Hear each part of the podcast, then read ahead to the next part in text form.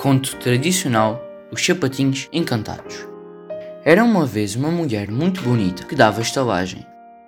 E a todos os almocrefes que lá iam perguntava se tinham visto uma mulher mais bonita do que ela. Ela tinha uma filha mais bonita do que ela e tinha-a fechada para ninguém a ver. Disse um dia um almocrefe: Ainda agora ali vi uma mulher mais bonita a uma janela a pentear-se. Ai, era a minha filha, pois vou mandar matá-la e mandou dois criados matá-la a um monte.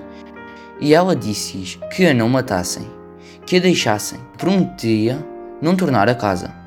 Os criados tiveram dó dela e deixaram-na. Ela foi indo e chegou a uma serra e viu uma casa. Era noite. Pediu se a acolhiam e não achou ninguém. Entrou para dentro e fez a ceia.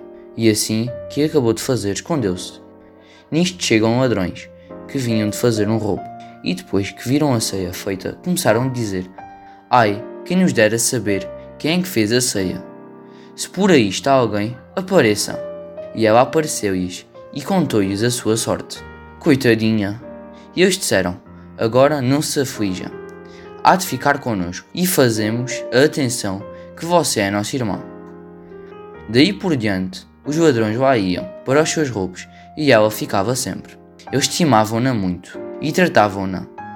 Ia uma velhota à casa da mãe dela, que andava sempre em recados por muitas terras, e a mãe dela disse: Você, como anda por muitas terras, diga-me se já viu uma cara mais linda do que a minha.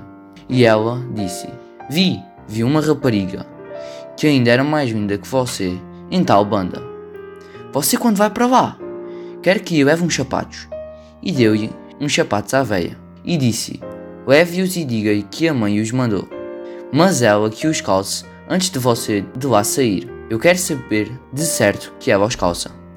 Olha que eu pague bem. A mulher levou os sapatos à filha. Chegou lá e disse: Aqui tem esses sapatos que manda a sua mãe. Ela disse: Eu não quero cá sapatos nenhums. Meus irmãos dão-me quantos sapatos eu quiser. Não os quero.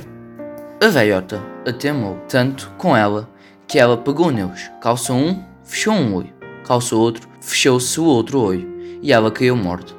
Depois vieram os ladrões.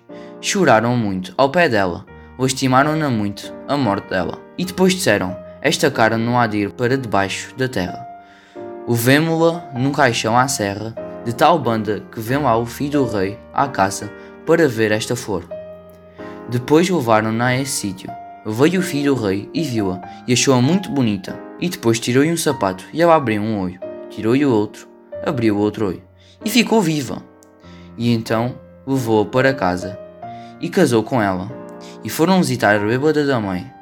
E esta ainda depois mesmo a queria mandar matar, mas não conseguiu.